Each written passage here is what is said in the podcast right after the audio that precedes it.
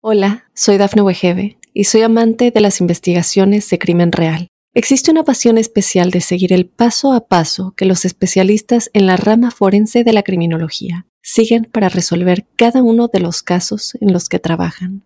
Si tú, como yo, eres una de las personas que encuentran fascinante escuchar este tipo de investigaciones, te invito a escuchar el podcast Trazos Criminales con la experta en perfilación criminal, Laura Quiñones Orquiza, en tu plataforma de audio favorita.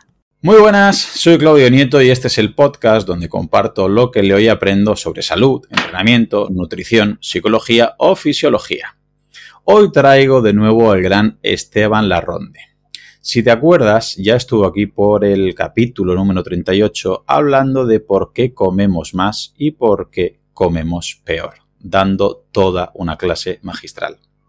Pero hoy quiero aprovechar que es un cardiólogo con un conocimiento muy profundo de la fisiología, aunque seguramente luego dirá que no tanto, pero os lo aseguro que sí, para que nos traduzca un lenguaje llano qué es el colesterol, cómo interpretarlo que nos dé algunos consejos prácticos para llevar a cabo, porque creo que a día de hoy sigue creando bastante confusión. Muchísimas gracias Esteban por estar aquí con nosotros. Hola Claudio, ¿cómo andas?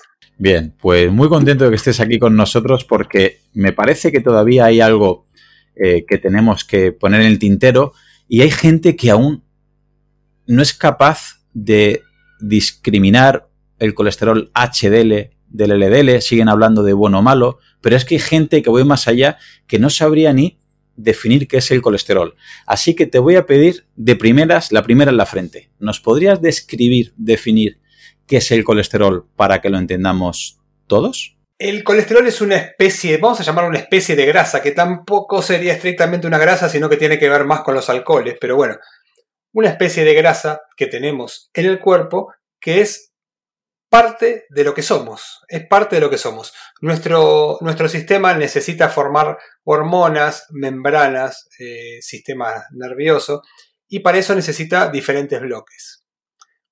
Una de las sustancias son las grasas. Y eso es lo que, para explicarlo, para que lo entienda el, el público, es uno de los componentes de lo que estamos hechos. Básicamente. Vale, así que de primeras podemos entender que solo con esta descripción el colesterol per se, el colesterol en sí mismo, no es una partícula mala, no es algo dañino. No, no, no, no, de por sí no, de por sí no. Eh, hay todo un... Bueno, tenemos que empezar a hablar, así que vamos a empezar por algún lado.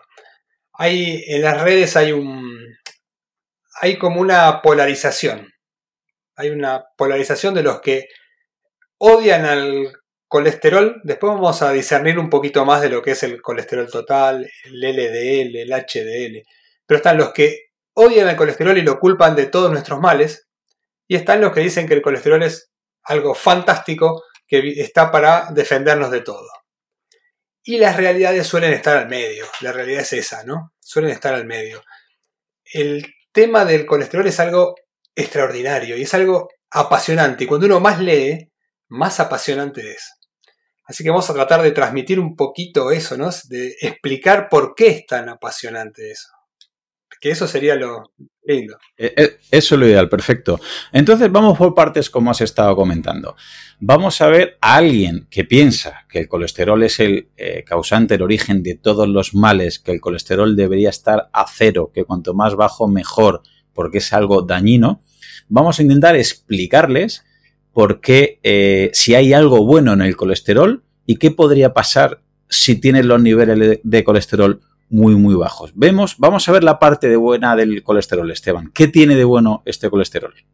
Para, déjame que antes explique cómo funcionamos. ¿Cómo funcionamos?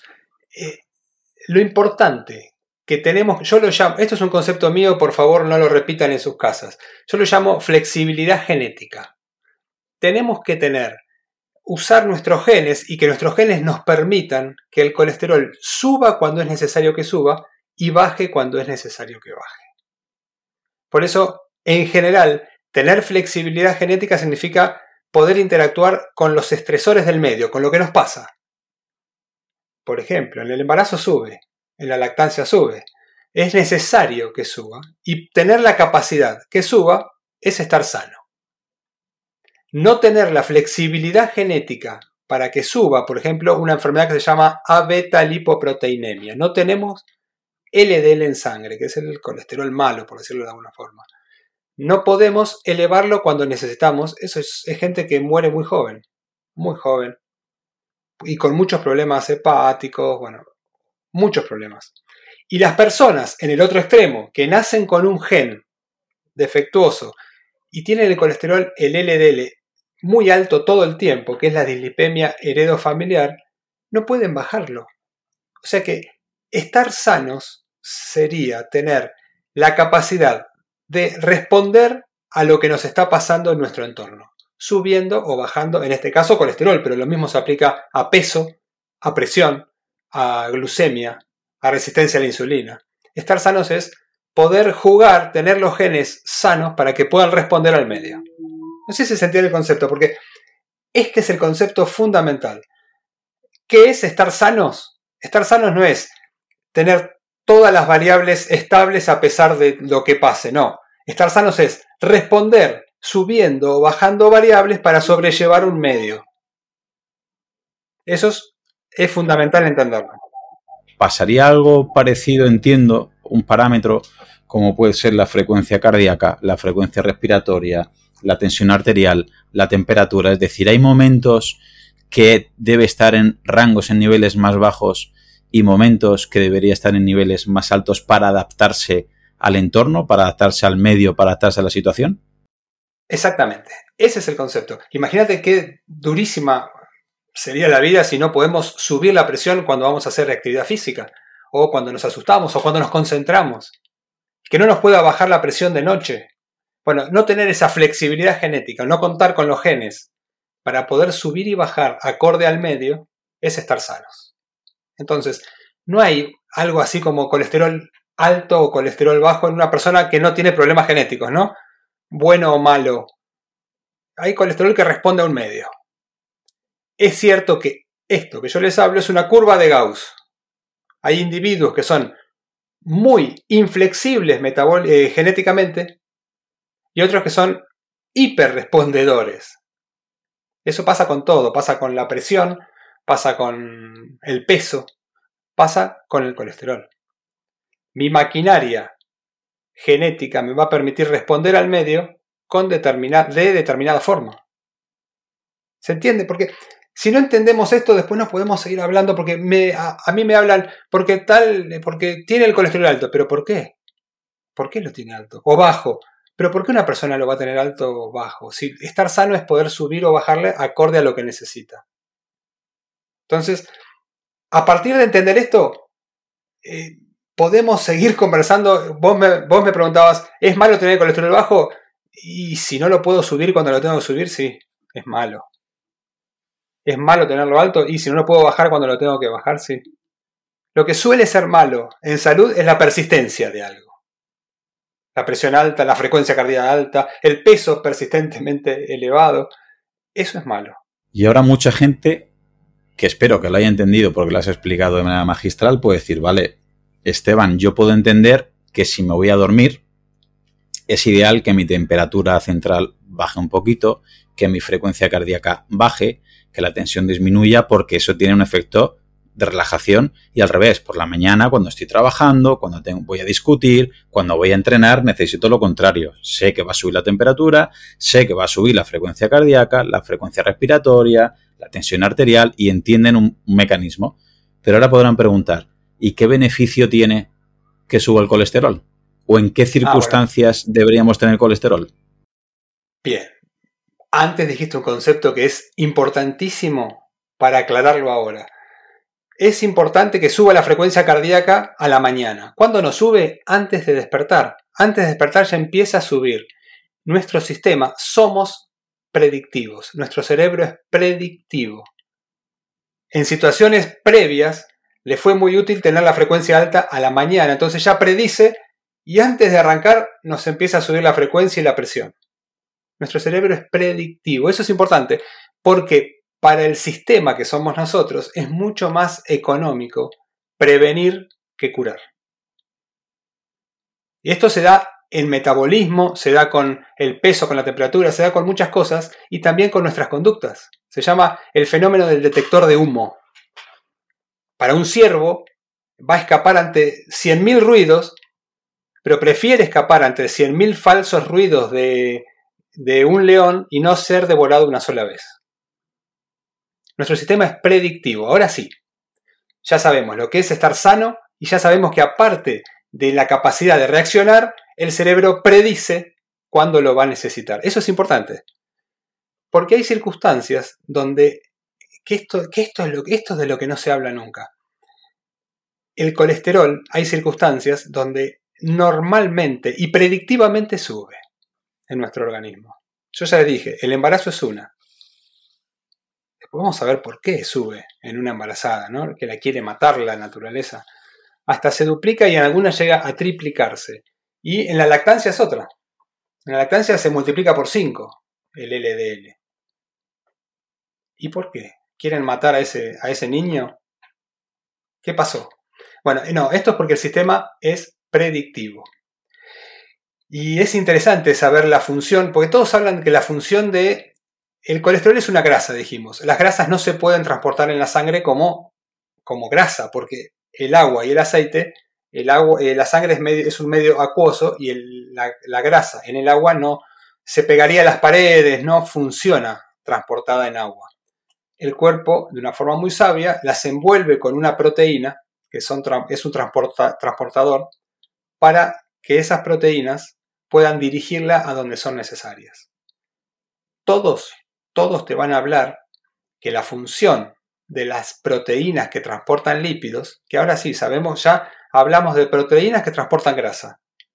Tenemos una de esas proteínas es el LDL, es la lipoproteína de baja densidad, es el LDL. Otra es el HDL, que es el bueno, el que le decíamos bueno. El LDL es el malo. Bien, hay otras más. Está el BLDL, que es un precursor del LDL, es el papá del, LDL. Y el IDL, que es un paso intermedio entre los dos. Van como cambiando en la sangre de uno a otro. El hígado produce las BLDL, que es una forma que tiene de mandar la grasa a la sangre. Y en la sangre se van, van sacando diferentes ácidos grasos y se va transformando en el LDL. Bien, todo este verso que estoy haciendo es para decir que las grasas son transportadas por proteínas. Normalmente, cualquier médico te va a decir que la función del LDL es transportar grasa hacia donde es necesaria, para la síntesis de hormonas, de vitamina D, de membranas. Hasta ahí lo sabemos todos. ¿Qué más sabemos los médicos? Que a donde veíamos LDL alto, veíamos problemas en las arterias. Es así. Bueno, ¿qué más veíamos eh, los médicos? Que, el, que cuando más alto era el LDL, más problemas cardíacos. Y que cuando más lo bajábamos con la medicación para bajarla, mejoraban un poquito los eventos cardiovasculares. También vimos que en animales de experimentación, donde eran animales eh, como los conejos, los alimentaban con una dieta no adecuada que no estaban acostumbrados, que le subía muchísimo el colesterol, también le pasaba lo mismo en las, en las arterias. También vimos que en los estudios, em, en los estudios mendelianos, que eso es de flexibilidad genética, justamente, ¿no? La gente que no tiene flexibilidad genética para bajar el LDL y está siempre alto, tenían más problemas eh, en las arterias. Y los que tenían inflexibilidad genética, pero siempre bajo, tenían menos hasta ahora nos cierra todo para decir que el LDL es malo. Y que un recién nacido nace con 20 miligramos por decilitro de LDL. Para un normal, de, si yo le doso alguien, tiene 100. Y un dato más. Los animales que no tienen aterosclerosis tienen muchísimo menos LDL que los seres humanos que sí la tienen. ¿Te convencí que el LDL es malo? A mí no, pero a, la, imagino yo, cualquier persona que esté escuchando, por, eh, claro, lo compra. Eh, obviamente parece que el, malo, el malo de la película es el LDL, por ahora. Es más, te voy a decir más. con las nuevas drogas que hay para bajar el LDL, lo bajo a cifras de 30, 20 miligramos por decilitro, igual que un bebé recién nacido. En la sangre del cordón le sacan eso. Y no veo efectos adversos, casi. No veo muchos problemas musculares, porque los que, los que van en contra de, las, de la medicación dicen que tiene muchos efectos adversos. Y los tiene, es cierto, pero no se ven tanto. Yo uso pacientes que les doy medicación para bajar el LDL y más o menos coincido con los estudios. En el plazo del estudio no se ven grandes efectos adversos. Y en la práctica se ven un poquito más, porque en la práctica sí se ven más dolores musculares, pero no es de todos los días. En los estudios se ven menos porque muchos estudios descartan al principio los que, los que, tienen, los que no lo toleran. Pero bueno, ahí está. en estudios observacionales, genéticos de randomización mendeliana, estudios eh, de intervención con estatinas, estudios animales, todos esos arrojaron que cuando menos LDL, mejor. Vale. Podemos, terminar acá. Ese es el mainstream. Eso es lo que dicen todos. vale, entonces voy a hacer un resumen para que me des el visto bueno. Por si hay alguien que se ha perdido por ahora, que, vaya cogiendo el hilo. ¿Te parece, Esteban? Hemos comentado que eh, el, cuerpo el cuerpo humano, la fisiología es predictiva, ¿no? Que yo creo que hay que recomendar un libro que tú has participado en su traducción de Peter Sterling de What is Health, ¿verdad? Que ahí comenta muy bien que cuando me despierto y antes de enfrentarme a cualquier estímulo, el cuerpo es predictivo, es decir, se quiere anticipar, quiere anticipar la respuesta y prefiere incluso equivocarse en esa respuesta para evitar una posible consecuencia que fuera fatal. Has puesto el ejemplo claro, ¿no? Que, sucede muchas veces que si estamos por la montaña y a lo mejor ves una manguera en un segundo, piensas que es una, una serpiente y huyes, pegas un grito o, huyes en ese momento pensando que era una serpiente, es un sesgo, pero eso nos ha salvado la vida durante años y esa predicción ayuda a evitar que si fuera un depredador o si fuera un peligro real, pues se acabará con nuestra vida. Y hay que pensar que eso también pasa con la frecuencia cardíaca, con la tensión arterial, con muchas otras cosas, el cuerpo anticipa una posible respuesta para asegurarse porque le cuesta más prevenir que curar. Y resulta que con el colesterol también es algo similar, ¿no? Con ventas que vas también en, eh, ese sentido que yo sinceramente desconocía completamente. Comentas que paradójicamente en el embarazo se multiplica por dos o por tres el, colesterol, el nivel de colesterol de la embarazada y que la lactancia llega a multiplicarse por 4 o por 5. Que ahora nos explicarás por qué sucede eso, porque imaginamos que la fisiología tonta no es y no quiere dañar ni a la embarazada ni, ni, al bebé. Y que el colesterol no puede viajar por la sangre de manera libre y que tiene transportadores, que son transportadores en forma de proteína, ¿no? Por eso se llaman lipoproteínas, es una mezcla de proteína y de grasa, que está la LDL, que es la lipoproteína low density, de bajo nivel, que normalmente le hemos llamado el colesterol malo, porque es el que lleva el colesterol a sitios que ahora veremos y antes había más eventos y se suponía que cuando había problemas cardiovasculares se asociaba, como has comentado, a un LDL alto y que cuando no había esos problemas aterogénicos o en estudios con animales, resulta que ese LDL era más bajo, con lo cual si solo leemos hasta ahí, el LDL parece el, el candidato obvio que es el culpable de la película. Y luego hay otros transportadores, que ya hablaremos un poquito. El contrario al malo sería el bueno, que es el HDL, el High Density Lipoprotein Level. Y luego hay otros que imagino que no dará tiempo a ver tanto, como el VLDL, ¿no? Very Low, entiendo, y el IDL, que es el intermedio. Hasta ahí hemos hecho un buen resumen, Esteban, para que la gente se pueda eh, sincronizar con el podcast y pueda seguir un poquito las próximas explicaciones. Perfecto, vamos a, a continuar. Entonces, lo clásico es que LDL transporta eh, grasa a donde se necesita para crear eh, las hormonas, las membranas, lo, que se necesita. Pero en los estudios vimos que cuando más bajo, mejor. Y ese es lo que, estamos, lo que dice ahora el mainstream tradicional de la cardiología, LDL cuando más bajo, mejor. Y llegaron a decir que LDL es un tóxico que debe ser erradicado de los seres humanos.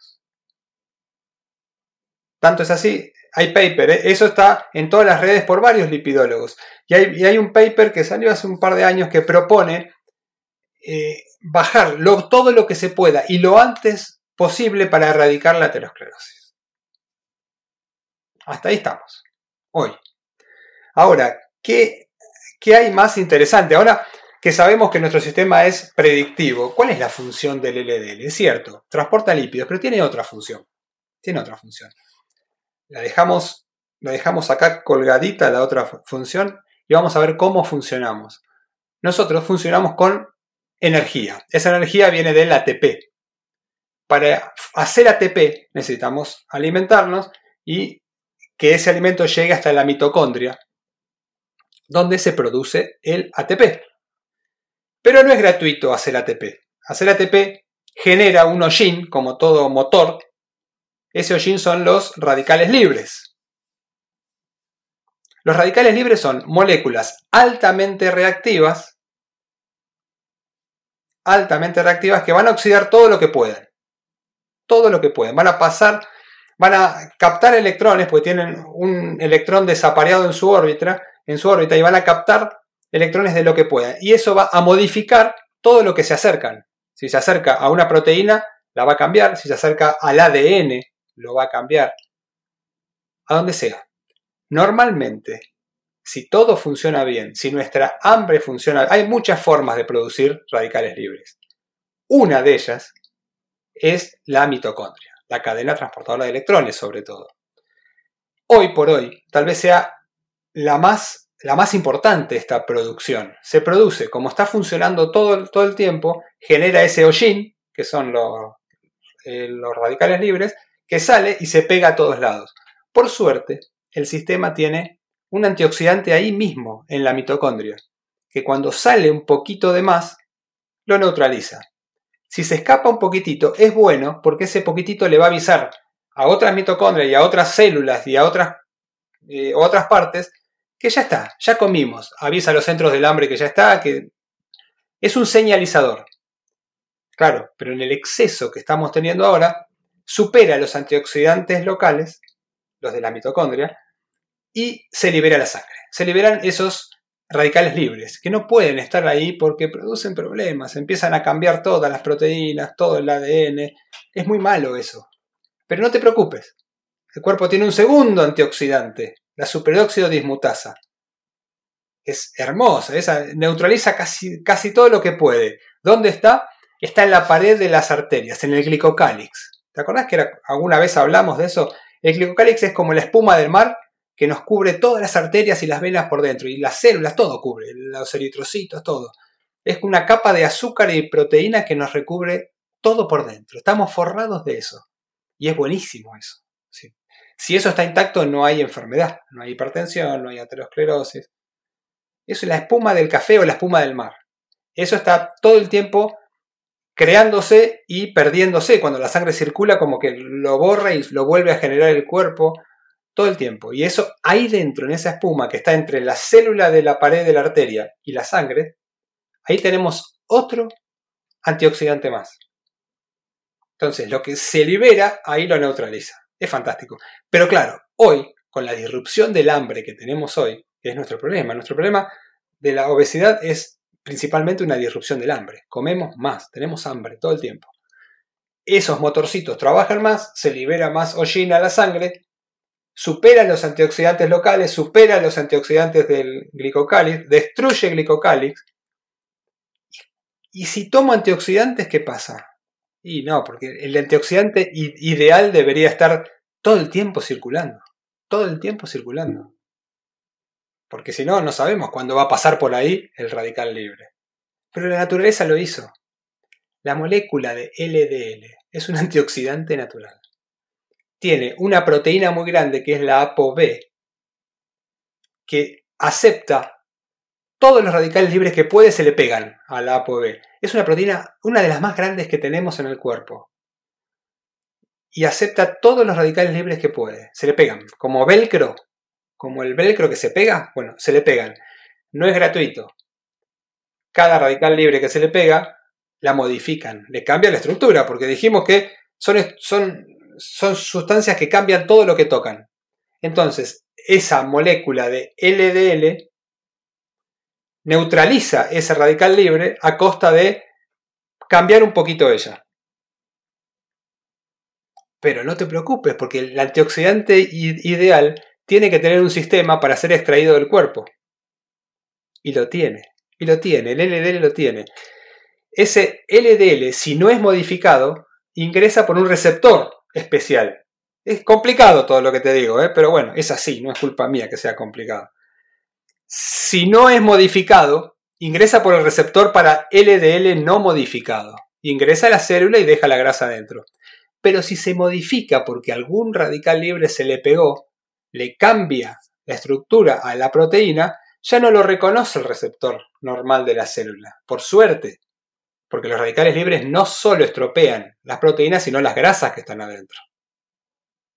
Oxidan todo. Lo primero, lo primero que hace, mira esto que apasionante, lo primero que hace los radicales libres cuando circulan de más son tratan, el cuerpo trata de neutralizarlos con los sistemas antioxidantes. Si se siguen escapando más, va el LDL y se modifica la ApoB. Primero la ApoB y un, poquito las grasas. ¿Y qué cambia de esa ApoB? La carga eléctrica. Antes que sea pequeña, densa, oxidada, antes de todo eso, es electronegativa. Se vuelve más electronegativa. ¿Sí? Y el glicocálix, esa espuma que yo te dije, ya de por sí es electronegativo. Y negativo con negativo se repelen.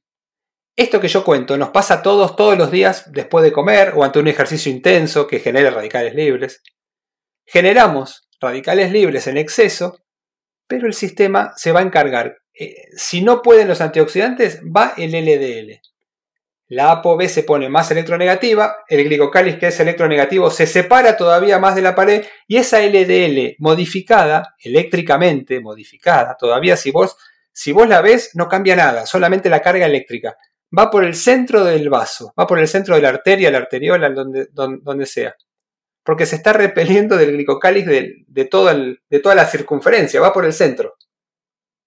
¿Hacia dónde va? A buscar el receptor que la va a sacar del cuerpo, en el hígado. Y no entra por el receptor normal, porque ya no la reconoce. Entra por un receptor carroñero, receptor basurero, scavenger. En un macrófago del hígado, en las células de Kupfer. Kaffer, como las quieras llamar. Las células esas lo que hacen es sacan de circulación ese LDL, eléctricamente negativo.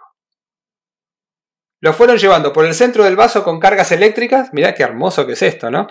Y esto no hace falta mucho. Esto nos pasa todos los días. Tenemos un porcentaje mínimo, por suerte, de LDL modificado todos. Que es extraído por el hígado, vía receptor carroñero, receptor basurero por lo que sea. Comimos de más, nos encontramos con un árbol de fruta cargado, comimos de más, o, carne, o verdura, cualquier cosa que, genere radicales libres en el sistema. Radiación, tabaco, contaminación, ejercicio. Todo esto. ¿Me permites, ¿Me permites hacer un resumen? Sí, sí, sí. Vamos a ver, vamos a ver si he atendido bien y he comprendido el proceso porque me parece apasionante y, me gustaría tenerlo bastante eh, claro. Hemos entendido que necesitamos energía, esa energía, la moneda es el ATP y el ATP se, eh, lo tiene que crear la mitocondria, pero claro, eso no es en vano y tiene un, residuo, ¿no? Un hollín y eso genera pues un, aparejado que son los radicales libres. Y estos radicales libres es importante saber pues que oxidan lo que pueden, ¿no? Porque van raptando un electrón, le falta un electrón y van raptando un electrón y ya sea el ADN, ya sea proteínas, va modificando, va empeorando el entorno. Tenemos dos tipos de antioxidantes en este momento, ¿no? Los locales de la mitocondria y luego los que en el glicocális, que es la superóxido dismutasa, que el glicocális has comentado muy bien, que es como dentro de, de, los vasos, ¿no? Tenemos como una capa de algodón, una capa de espuma, que es una capa protectora y es una capa que está, esta, eh, digamos, este antioxidante que lo que va a hacer es evitar que esos radicales libres que hemos dicho que eran perjudiciales, eran potencialmente dañinos, como es lógico, actuaran. Lo importante es que si estos no actúan, está el LDL que hemos comentado antes, que era la lipoproteína de, baja densidad, que transportaba el colesterol y que además, además en, el, eh, en este momento, una vez cambia su carga por esto, este hollín, estos radicales libres, y se vuelve, eh, se modifica eléctricamente y se vuelve negativo, ¿vale? Tenemos que no va a afectar el glucocális porque el glucocális también tenía una carga negativa. Entonces, si este LDL se vuelve negativo, se repelen, con lo cual entendemos que ni el LDL modificado ni ese radical libre, digamos, va a añadir, va, perdón, va a dañar el glicocálix porque se repelen al tener la misma carga, entonces viajará por el centro del vaso sanguíneo. El radical libre ya está neutralizado. Ya está, ya está neutralizado por, por el LDL, perfecto. Entonces, Pero, el, el L, dime. No, que no es gratuito. Ese, ese radical libre que fue neutralizado por el LDL, como que entregó un poquito del daño, pero el LDL lo toma, se vuelve un poquito dañino. Tal vez menos reactivo que el otro, pero se vuelve un poquito dañino. El LDL se sacrifica y se daña a él un poco por no dañar tanto al organismo e intenta sacarlo del cuerpo, primero, no dañando al glicocálix, porque es negativo, igual que el glicocálix, con lo cual viaja por el centro del, vaso sanguíneo, para que nos entiendan, y no va, a, no va a añadir, no va a dañar esa arteria, y además el cuerpo no lo reconoce y no, digamos, no entra por, el, por el obturador normal, y el hígado es capaz de evacuarlo y sacarlo del cuerpo, con lo cual estará sacando ese radical libre neutralizado y este LDL que se ha dañado, que se ha ofrecido, para que nos entiendan los oyentes, se ha sacrificado, se ha dañado él solo, pero para que el organismo no salga perjudicado. Más o menos lo he explicado de manera...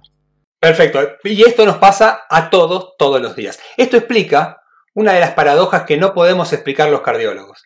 ¿Por qué un ultramaratonista? ¿Por qué un ultramaratonista tiene mucha aterosclerosis y no tiene eventos? No, no tiene infarto y accidente cerebrovascular. ¿Por qué? Porque tiene cada carrera es una sobrecarga de radicales libres. Un ultramaratonista es una, es una carrera compleja y sobrecarga de eh, radicales libres al sistema. Pero como es un hombre metabólicamente sano, termina la carrera, ese estrés pasajero daña todo lo que puede, ¿eh? daña, daña las arterias, daña el glicocálix, daña el LDL, pero termina la carrera y se recupera. Se vuelve a recuperar el glicocálix encima, el estresor desapareció porque el estresor era la carrera, se vuelve a mejorar todo, pero el daño que hizo lo hizo en esa carrera. Después el cuerpo crece por arriba glicocálix, la reacción inflamatoria en esa pared de la arteria se corta, tenemos aterosclerosis, sí, pero no tenemos eventos, porque el glicocálix es un gran protector de los eventos intravasculares. No existe trombosis con glicocálix intacto. No se, no se agregan las plaquetas. Entonces, por eso, los ultramaratonistas tienen grandes cantidades de aterosclerosis, tienen un score de calcio en las, en las tomografías alto, pero no tienen eventos. Porque son estresores eh, ocasionales, no son mantenidos en el tiempo. En cambio, nuestros pacientes metabólicos tienen el estresor mantenido en el tiempo, tienen los radicales libres constantemente en sangre, cada vez más LDL modificado, ese LDL se va modificando más, los, todo lo que es la depuración del LDL no da abasto porque lo producimos más de lo que de lo que lo, de lo, que lo eliminamos y eso genera un estrés en el glicocálic y en la pared arterial. Eso hace que las células inflamatorias sigan para tratar, es así que van a tratar de curar y proteger algo. Y lo que hacen es, llegan los macrófagos, fagocitan eh, lo que pasó del LDL, que ya sí se aproximó a la pared porque está el glicocálic roto, y ahí viene lo que la, es, la aterosclerosis que vemos en nuestros pacientes con síndrome metabólico, diabetes, hipertensión, y a eso le agregamos el estrés del flujo de sangre, se llama shear estrés, estrés, estrés de cizallamiento. Es el estrés que ejerce la sangre cuando circula sobre la pared de la arteria. Eh, cuando se pierde el flujo normal, en esta zona donde, donde se pierde, ahí se produce la aterosclerosis. O sea que lo malo sería el aumento constante de radicales libres que satura todos los sistemas que tenemos para limpiarlos y eso predispone a la aterosclerosis y posteriormente a los eventos dentro de esas arterias. Es complicado, ¿no, Claudio? Es, hombre, yo lo veo muy complicado, lo veo muy bonito. Eh, corrígeme, voy a volver al, al ejemplo del principio para que quede también claro. Un maratoniano, un deportista, en mitad de la, del evento deportivo, subirá muchísimo la tensión arterial, subirá muchísimo la frecuencia cardíaca, habrá roturas musculares. Es decir, si solo analizamos en in situ al, al deportista cuando lleva 3, 4, 6, 8 horas de ejercicio fuerte, podríamos entender que son parámetros de una persona que está a punto de colapsar, a punto de morir.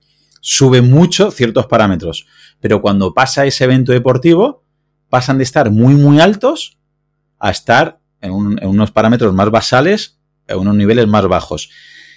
Y que eso genera menos problemas que la persona sedentaria, que a lo mejor no tiene esos, esos picos tan altos de hipertensión arterial, de frecuencia cardíaca, de frecuencia respiratoria, de acidosis, pero que luego el resto del día o los días siguientes o el resto de las semanas no es capaz de bajar esos parámetros. Podemos al principio, el deportista sube mucho en un momento determinado pero luego va a bajar mucho una vez sucede ese evento deportivo y la persona sedentaria que eh, no hace deporte, que come mal, que come mucho, que come ultraprocesados, va a tener esos niveles en unos niveles altos, no tan altos como el deportista, pero altos, continuados en el tiempo y constantes. Eso pasaría igual que con los, lo que has comentado de la aterosclerosis y el score de calcio. El deportista tiene más score de calcio, tiene más eh, aterosclerosis en un momento determinado por lo que sucede, pero luego regenera glicocali, genera otros factores, otros parámetros que llegan incluso, podrían llegar a ser protectores y la persona sedentaria, pongo un ejemplo extremo para que se entienda, sedentaria, que fuma, que come mucho, que come mal, quizá no tiene tantos parámetros de aterosclerosis o de score de calcio, no lo tiene tan alto, pero ¿realmente tiene un peor pronóstico esta persona?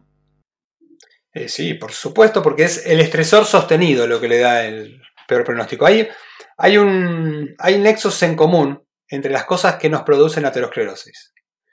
El sedentario, ¿por qué? Porque no tiene mitocondrias, no tiene esos motorcitos que, que generan...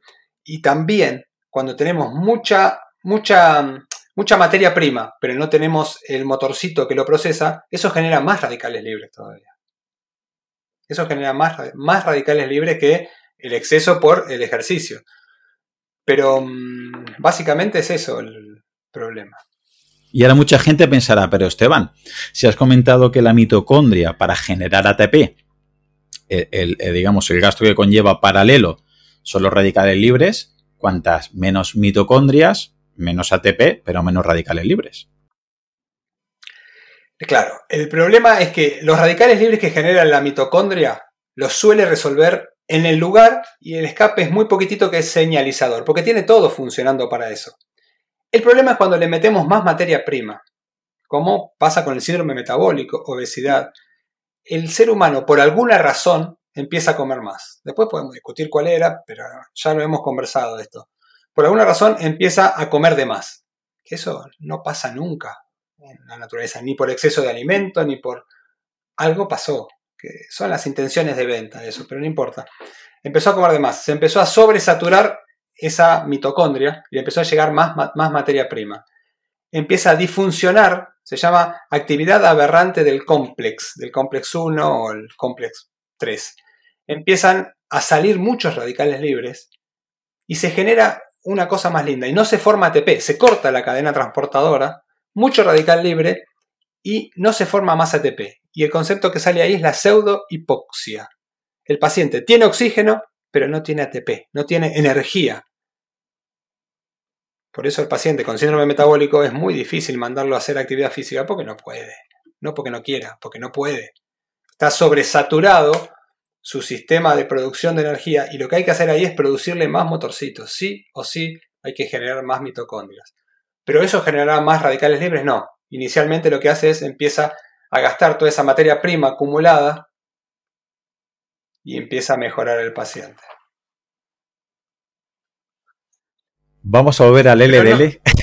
No, no, solamente, porque pará, pará, no solamente el, los radicales libres vienen de la mitocondria en sí, también vienen de, otros, de, otras, de otras partes, y aparte no solamente afecta a la pared arterial, los radicales libres, sino la hiperglucemia, eh, muchas más cosas que se empiezan a, empiezan a entrar en juego en estos pacientes. la hipertensión, la hiperglucemia, que, generalmente todas vinieron por lo que yo les cuento inicialmente, ¿no? Por una, por una disfunción en toda esta generación de energía. Todo esto que estás comentando, en el, mm, en el capítulo 38 ya, ya comentado al principio que, vamos, das una clase magistral de por qué comemos más, por qué comemos peor, y es importante que eso entiende la gente relacionándolo con, el LDL. Es decir, si comemos más de lo que la mitocondria puede procesar, llega un momento que ya no generas más energía, no generas más ATP y además vas a generar más hollín, más radicales libres y eso empieza a ser un círculo vicioso muy malo. Con lo cual, aunque la, la idea original de la entrevista era hablar del colesterol, hay que entender el contexto y por qué una persona con un contexto que come bien, que tiene unos hábitos de vida saludables y que hace ejercicio físico, quizás tiene un contexto del colesterol, no se puede hacer la misma lectura que una persona obesa, que fuma, sedentaria. ¿Puede ser? Sí, sí, sí. Y hablando de contextos, dijimos que no solamente los radicales libres pueden venir de una dieta, pueden venir del tabaquismo, de la contaminación, de infecciones, porque nuestras células defensivas lo que hacen es tiran eh, radicales libres para defenderse, ¿no? para matar a las bacterias, a los virus. Y ante un, ante un exceso de radicales libres, el antioxidante perfecto, que es este LDL, tiene otra particularidad. Cuando el sistema sensa que hay muchos radicales libres, puede aumentar el LDL. Tiene una una forma de aumentar ese LDL. ¿Cómo? Si fumamos, si estamos expuestos a contaminación, si estamos expuestos a infecciones crónicas. Aumenta una proteína que se llama la PCSK9. Mirad, hasta tenemos un sistema para subir el LDL en caso de problemas. Y está ese, ¿eh? Que lo que hace es, eh, como predice o como que ya sensó que algo pasó, empieza a aumentar empieza a meter los receptores del LDL normal para adentro y ese LDL sigue circulando y en más cantidad. Aumenta la concentración de este antioxidante que es el LDL. Es extraordinario eso, ¿no? La PCPCSK9. Para muchos, para muchos cardiólogos podría ser un error. Si está subiendo el LDL, si nos quedamos con la primera versión del LDL que es algo mm, dañino, sería un error que obviamente estás describiendo que no lo es. No, no, no, no es, no, todo, todo funciona bien. Incluso los chicos con sepsis, sepsis es una enfermedad, es una infección eh, muy grave que nuestro sistema inmune se fue de ya, reaccionó mucho y le está causando problemas al niño ese. Esos niños, si uno le inhibe la PSSK9, tienen más problemas, se mueren más. Eso ya está estudiado. Pero bueno, dejémoslo, son respuestas extremas esto que estoy. Por englobarlo, Esteban, entonces, ya sea por contaminación, ya sea por fumar, ya sea por estrés, ya sea por lo que hemos comentado antes de los radicales libres, ¿no? Que hay un exceso de radicales libres porque comemos más, porque comemos peor, porque no tenemos suficientes mitocondrias. Hemos entendido que este LDL se sacrifica y hace de eh, antioxidante y nos ayuda a, ¿no? Incluso que está la PCSK9 que puede hacer que suba un poquito más el LDL como de manera eh, predictiva para protegernos. Entonces, si ahora nos quedáramos aquí, en determinados contextos, correcto. Pero si ahora nos quedáramos aquí, ya podría decir mucha gente, ostras, he escuchado a un cardiólogo hablando de los beneficios del LDL como antioxidante, cuanto más alto mejor. ¿Qué le podremos decir? Ese es el otro problema. Ese es el otro problema. Porque ese LDL eh, se modifica por lo que sea, y ya él de por sí es inflamatorio. Ya pasa él a ser inflamatorio. Lo ideal es que tengamos muy, baja cantidad de ese LDL modificado y pueda ser eh, llevado por el centro del vaso hacia donde va a ser extraído. Si ya hay algo, sea contaminación, sea tabaquismo, sea em, la dieta, que lo empieza a aumentar los radicales libres, ese LDL también va a aumentar porque sensa que algo pasa. Y aparte por otros mecanismos hacen que el síndrome metabólico aumente, pero no importa eso. Eh, va a estar mucho más tiempo en circulación y va a ser un LDL modificado, que ya de por sí es inflamatorio, ya de por sí está activando la inflamación crónica. Por eso, los estudios que bajan el pool total de LDL con un fármaco, se ven algunos beneficios. Los tienen, y los tienen en serio, porque claro, ese LDL que ya excedió la respuesta, excedió totalmente su, su papel bueno, y ya pasó a, a ser inflamatorio de por sí, porque agarró todo lo que pudo, pero se transformó en inflamatorio. Esos radicales libres eh, lo, lo, que hacen es, eh, lo modifican y pasa a ser inflamatorio. El LDL modificado activa a nuestras células inmunes. Libera citoquinas, produce más problemas. Y cuando toca la pared arterial, o dentro de la pared arterial, produce una reacción inflamatoria, junto a las células inmunes. Yo no me atrevería a decir que es la causa, el LDL de todo esto. Es un, es un engranaje más, así como los macrófagos, como el glicocáliz, como los radicales libres. Es un engranaje más de un proceso que está siendo brutalmente eh, abrumado por eh, lo que está pasando en el contexto, ¿no? Sea dieta, tabaco, radiación, lo que sea. Y Esteban, en ese contexto, también estaría el estado de, del hígado, porque si hemos comentado, si has comentado, mejor dicho, que el LDL modificado, eh, el hígado es capaz de sacarlo de ese torrente sanguíneo para evitar que haya problemas, ¿eso es en todos los casos? ¿O también puede haber diferencia entre un hígado que no trabaje bien y un hígado que trabaje muy bien a la hora de poder eliminar ese LDL modificado? El concepto eh, se llama la tasa de catabolismo fraccional. Es el término de extracción de ese LDL de la sangre. Tiene una tasa, pero esa tasa está determinada genéticamente. Algunos lo pueden hacer más rápido, otros no. Pero en el contexto del síndrome metabólico nuestro actual, no da abasto la tasa esa. No da abasto para lo que se está formando. Por eso el LDL se transforma en algo malo. Porque neutraliza hace que esos radicales libres sean un poquito menos malos, pero él se transforma en algo malo. Tal vez un poquito menos reactivo, pero igual es reactivo. Por eso, lo ideal sería LDL cuando más sano, mejor. Pero no lo podemos medir. No lo podemos medir hoy eso. Entonces, como no podemos medir lo importante, le damos importancia a lo que podemos medir, que es la cantidad que de alguna forma, si yo bajo el pool total en un paciente que ya tuvo infarto, que es diabético, con síndrome metabólico, y el bajo el pool total de 100 o de 140 a 20, estoy bajando todo. Estoy bajando todo. Y generalmente a, ese, a ese paciente ya lo puse a dieta, ya de alguna forma estoy haciendo que tampoco produzca tantos eh, radicales libres y le estoy mejorando ese, ese LDL que es muy inflamatorio y en mucha cantidad que ya tenía acumulado de antes.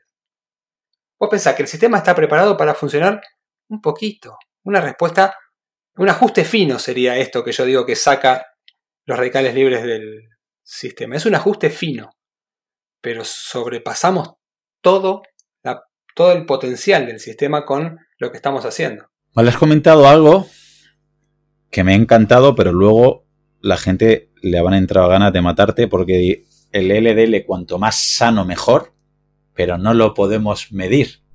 Ahora te voy a dar la vuelta a la pregunta. ¿Podríamos intuir con otros parámetros?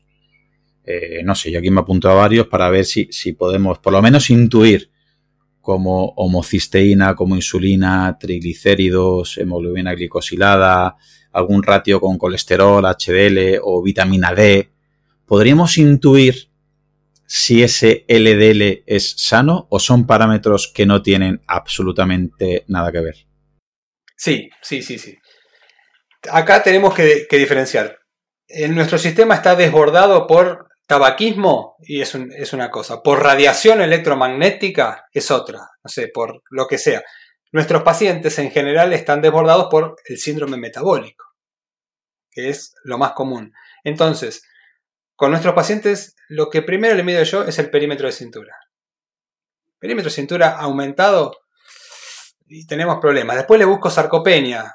Yo la busco a, modo grosero, ¿no? Veo si tiene atrofia glútea, veo el tono muscular, le hago la, eh, prueba de la fuerza con el dinamómetro, que camine, que se siente en una silla, que camine 3-4 metros y veo cuánto, cuánto, cuánto tarda. Detalles que hago yo. Después mis profes hacen un poquito más, hacen otros test, eh, bueno, otras preguntas, otras cosas. Pero básicamente eso. Después, algunos en laboratorio, sí, busco el síndrome metabólico, busco el hígado graso con las enzimas hepáticas, con una ecografía. Eh, veo la glucemia, la glicosilada, como habías dicho vos, que es el promedio de glucemia de los últimos 60 días, por, eh, por ejemplo. Y voy, voy armando todo ese rompecabezas que es el síndrome metabólico. Entre ellos, los triglicéridos son un, son un gran alcahuete de cómo come el paciente. Un paciente que come bien suele tener los triglicéridos bajos, menos, menos de 100. Si están más de 100, empezamos con problemas. Si más de 150, banderita roja, ya no me gustan. Y más de 500, bandera negra. Podríamos comentar que a ti, si solo te digo el LDL de una persona, te está diciendo poco. O al revés, dos personas tienen, es que eso, mm, vamos, no, quiero jugar a ser cardiólogo ni, ni, mucho menos, pero me ha pasado con amigos y con familiares. Uno preocupado porque tenía 100 eh, de LDL y el otro, o 150, ¿vale? Y el otro sacando pecho.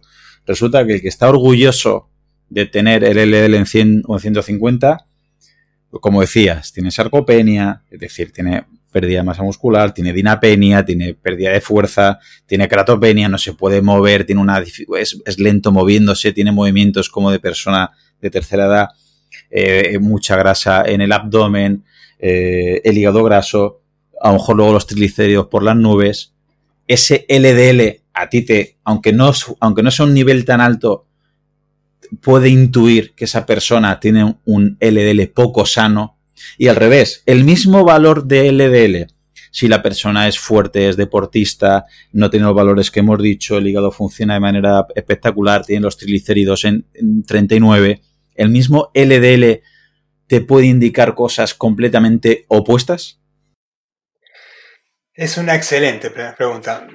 Déjame hacer un resumen como haces vos de lo que dijiste vos. Hablaste de sarcopenia, dinapenia y cratopenia. La gente no sé si sabe qué es. Lo, hace, lo has explicado, yo creo, cuando en otros podcasts, pero por ahí los que estuvieron acá no lo saben. Dinapenia es cuando tenemos, tenemos menos fuerza, ¿no? Vos me vas a, corregir. Sarcopenia tenemos menos músculo y cratopenia menos potencia en esos músculos, ¿no? Tiene que ver con las fibras más rápidas, ¿eso? ¿Está bien así? Sí, sí, perfecto. bien. No, eso también marcaría que hay eh, problemas con las mitocondrias, por decirlo de alguna forma, con los generadores de ATP. Bueno, ahora sí, vamos con eh, la pregunta. ¿Es lo mismo tener 160 que 100 con determinados contextos o no?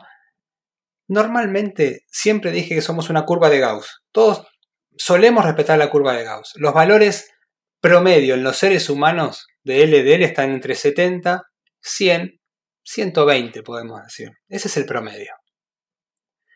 Cuando más nos vamos alejando de eso, entramos en inflexibilidad genética o en hiperrespuesta genética. No sabemos si es un hiperrespondedor o un inflexible. A mí cuando tienen 160, 170, ya hay mucha, mucha ApoB circulando. Que no me gusta que esté circulando, porque la proteína puede envejecer de por sí en la sangre. Y no me gusta aunque el contexto metabólico sea bueno. A mí no me gusta. Es, no es lo que yo espero en un sistema, por lo menos como tiene que funcionar.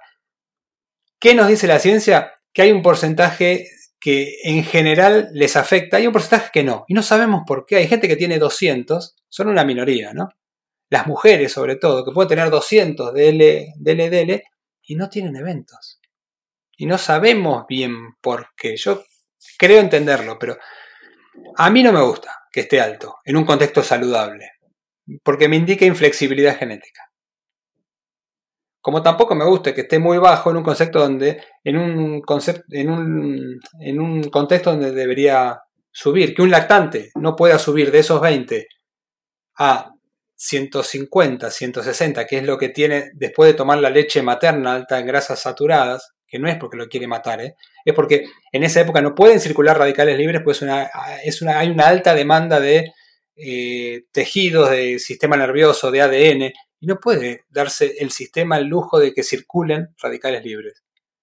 Entonces, predictivamente, le da una, leche llena de grasa eh, saturada para que suba el LDL de 20, que es muy poquitito para ese sistema, intuye que va a ser malo y lo sube. ¿Cuánto lo sube? Y lo que dura la lactancia también es pasajero. Si ese LDL tiene, ese, ese bebé tiene 150 siempre, tampoco está bueno, porque esa ApoB se modifica y va lijando por dentro todas las arterias. No sé si me explico cómo funcionamos. Somos una balanza que tenemos que estar todo el tiempo sensando lo que pasa y actuando en base a eso. Y, con una predicción que va a ser lo menos malo, porque todo es malo, siempre todo tiene un desgaste.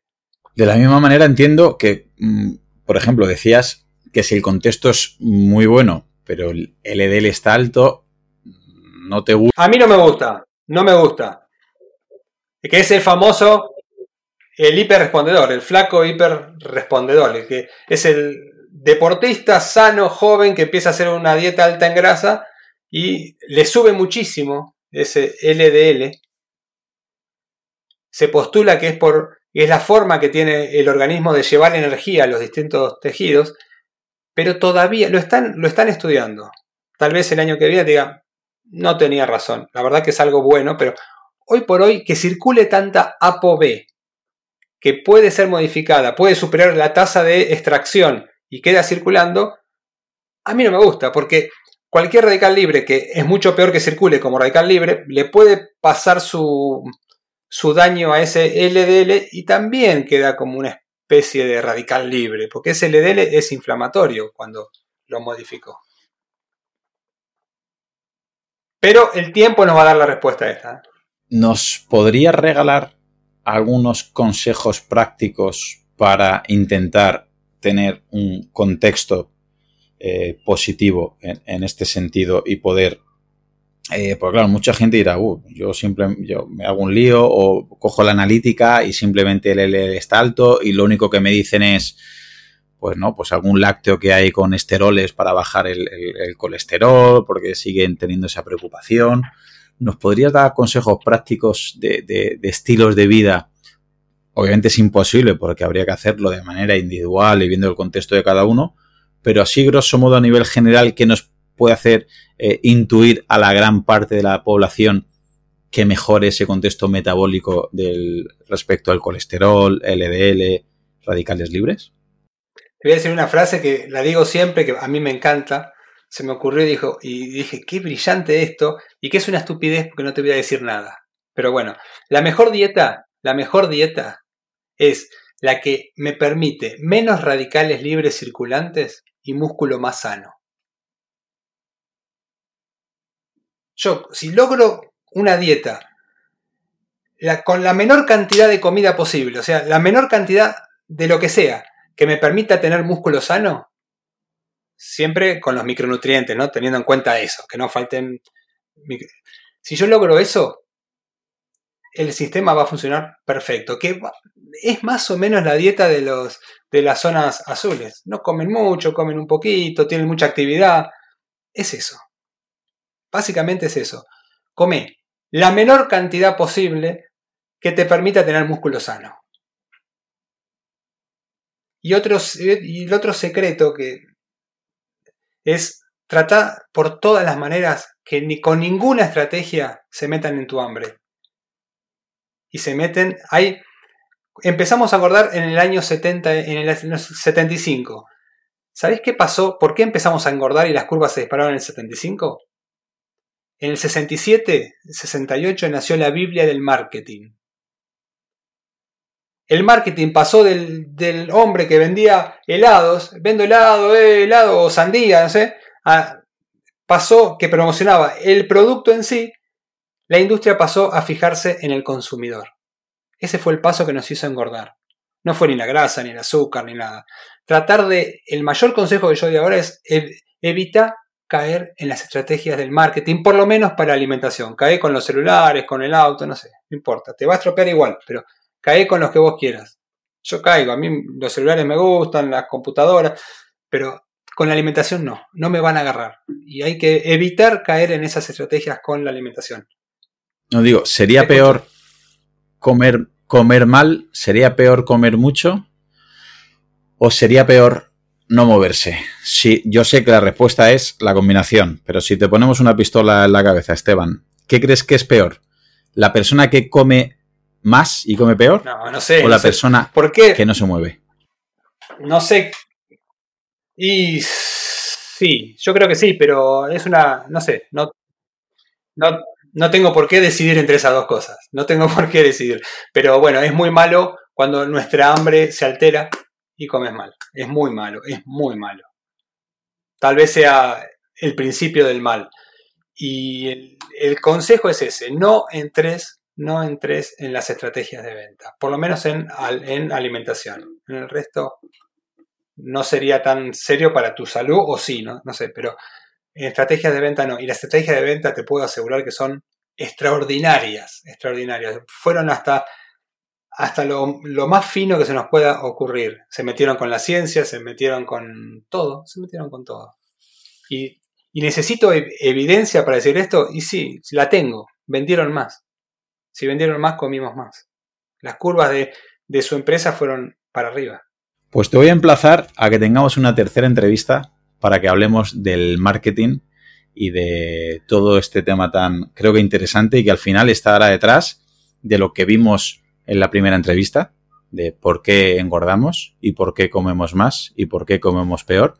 Y que, iba a decir indirectamente, pero también directamente, está, puede estar detrás, ¿verdad? Del tema del colesterol, del tema de LDL, del tema que hemos comentado hoy de, es que va de, todo de junto. libres y problemas. Que va todo junto.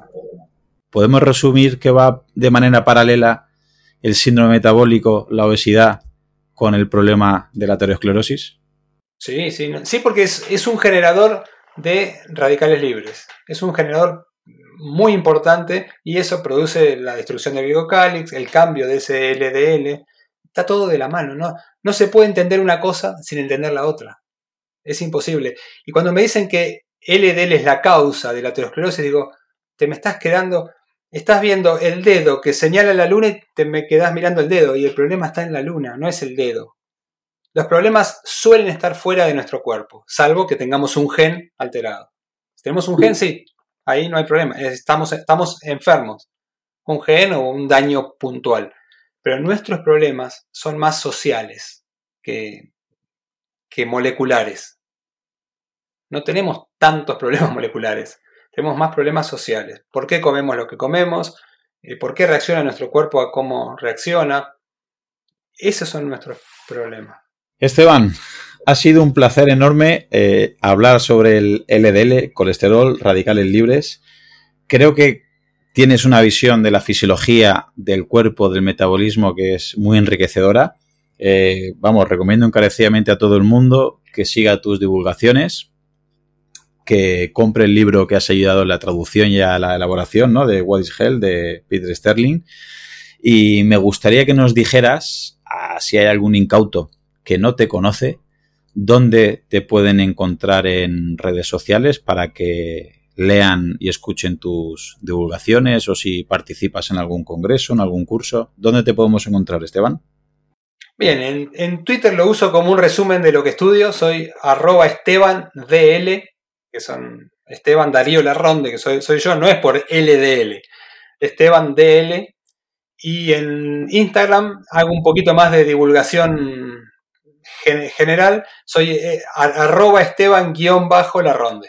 Muy bien, pues ha sido un placer que estés aquí Igualmente. por segunda vez y, es, y espero que aceptes una, una tercera charla para que hablemos del marketing y de todas las cosas tan interesantes que, que comentas, Esteban. Vale, vale, ahí estaremos. Te mando un fuerte abrazo.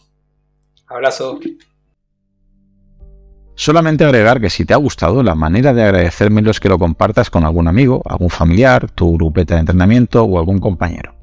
Si ves interesante el contenido y quieres escuchar los próximos episodios, suscríbete en tu reproductor de podcast habitual. También recordarte que me puedes encontrar en Instagram, Facebook y sobre todo YouTube, Twitter o en mi blog Profe Claudio Nieto, donde intento compartir información que creo interesante aclarar y divulgar. Y un último favor, deja una reseña en la plataforma que utilices. Me ayudarás a darme a conocer y que pueda llegar el mensaje a mucha más gente. Así que con esto me despido, muchísimas gracias por escucharme y te espero en unos días por aquí con un nuevo episodio. Hasta pronto. Hola, soy Dafne Wegebe y soy amante de las investigaciones de crimen real. Existe una pasión especial de seguir el paso a paso que los especialistas en la rama forense de la criminología siguen para resolver cada uno de los casos en los que trabajan. Si tú, como yo, eres una de las personas que encuentran fascinante escuchar este tipo de investigaciones, te invito a escuchar el podcast Trazos Criminales con la experta en perfilación criminal, Laura Quiñones Orquiza, en tu plataforma de audio favorita.